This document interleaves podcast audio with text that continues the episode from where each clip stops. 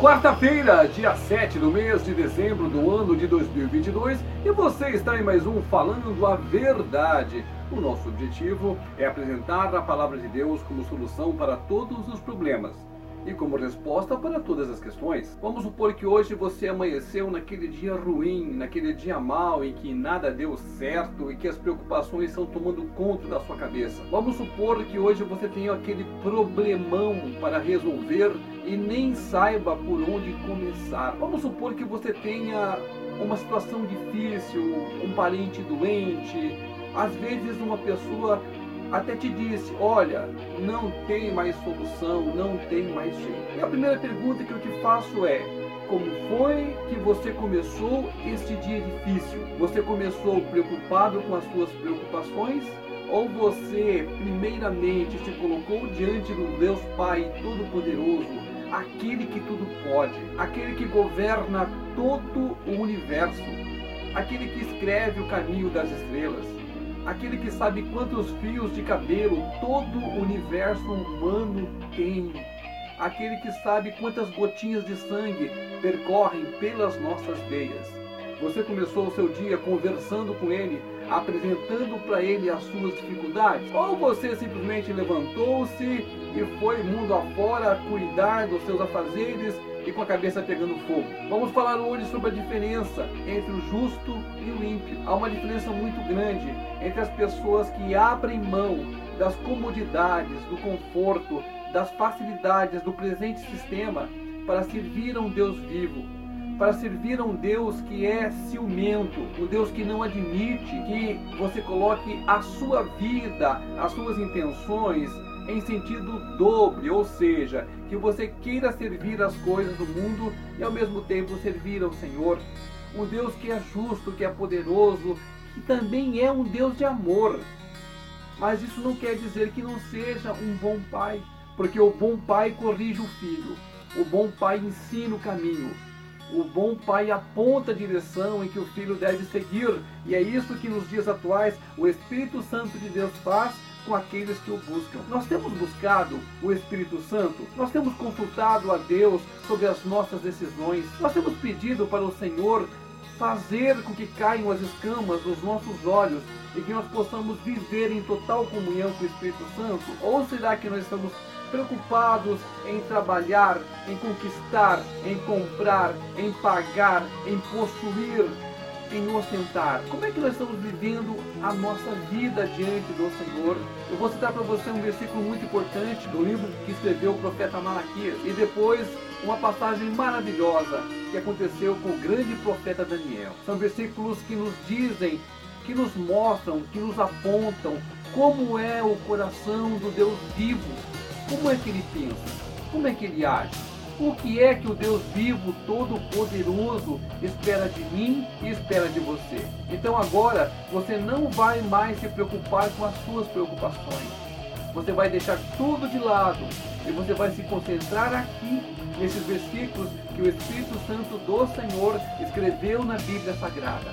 Preste muita atenção no que o Senhor nosso Deus tem a dizer no livro que escreveu o profeta Malaquias, no capítulo 3, versículo 18, está escrito assim: Então vocês verão mais uma vez a diferença entre o justo e o ímpio, entre o que serve a Deus e o que não o serve. E no livro que escreveu o profeta Daniel, naquela passagem em que ele foi jogado à cova dos leões, temos aqui, do versículo 19 ao versículo 23. Chegando-se ele à cova, chamou por Daniel com voz triste.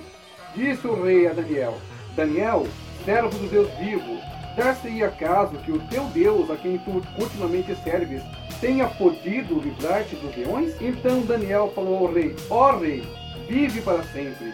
O meu Deus enviou seu anjo e fechou a boca aos leões, para que não me fizessem nenhum dano, porque foi achada em mim inocência diante dele.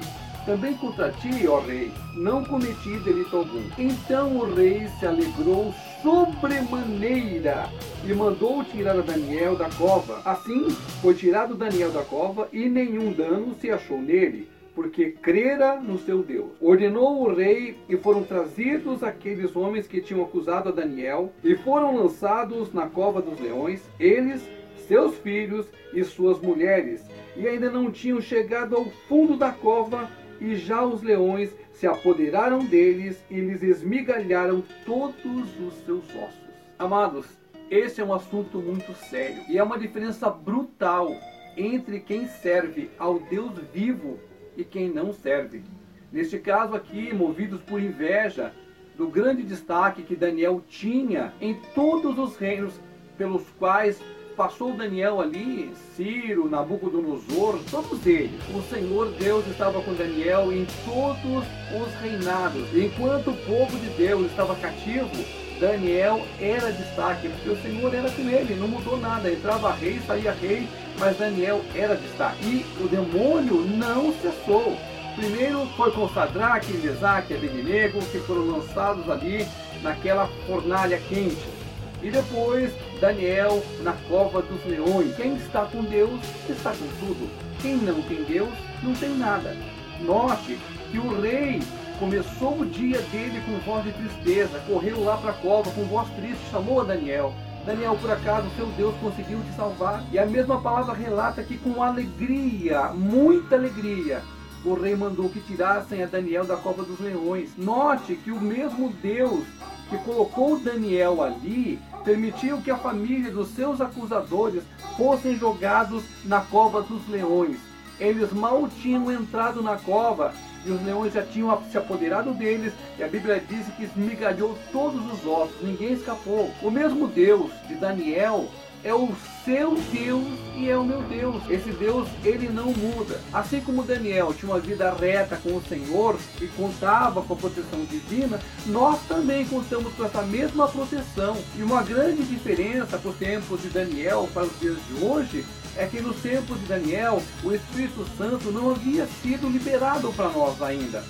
Por exemplo, no caso de Sansão, o Espírito do Senhor se apossava de Sansão, Sansão fazia aquelas maravilhas, aquele guerreiro praticamente invencível, mas depois o Espírito Santo se retirava dele. Quando o Senhor morreu na cruz do Calvário e falou que sobre nós viria o Espírito Santo, o Espírito Santo veio em forma definitiva.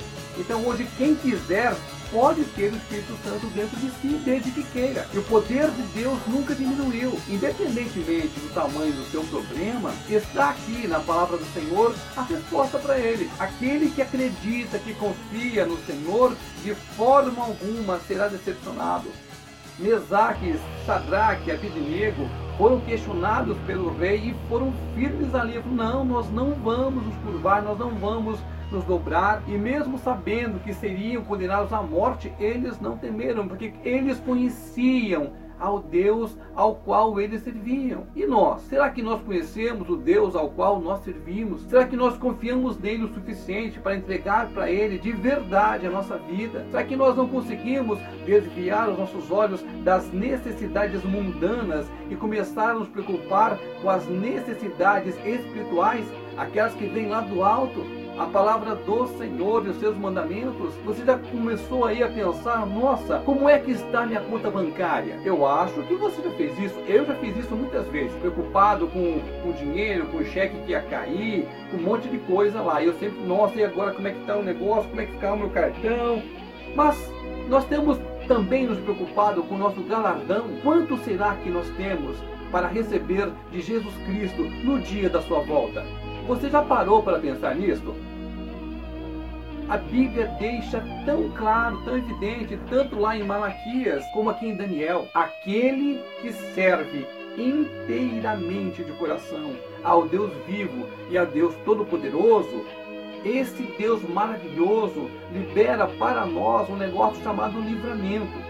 Você pode sim estar passando por dificuldades, mas tem o livramento da parte do Senhor nosso Deus. Se você prestar atenção, você vai perceber que todos os heróis da Bíblia passaram por perrengues, por dificuldades. Olha Jonas, por exemplo. Por causa da sua desobediência, Jonas foi engolido por um grande peixe e ficou três dias e três noites dentro do ventre daquele peixe. E a vida de Jonas, conforme relata a Bíblia, foi terrível. Ele não ficou lá dormindo, ele não ficou lá descansando. Jonas ficou atormentado dentro do peixe. Repetindo para você, Sadraque, Mesaque e Abednego, eles foram lançados numa fornalha. E a fornalha estava tão quente, porque ela foi aquecida sete vezes mais, que as pessoas que jogaram os três lá dentro morreram com calor. E Daniel, como nós acabamos de falar aqui, ele foi lançado numa cova cheia de leões famintos. E o profeta disse ao rei que o Senhor havia enviado o anjo dele, e esse anjo tapou, fechou a boca dos leões. E quando ele saiu, os seus acusadores foram lançados na cova. Essa é diferença eles mal tinham botado o pé dentro da cova e os leões se apostaram deles. Comiu tudo, não sobrou nada. Esmegalhou os ossos, não sobrou ninguém com vida.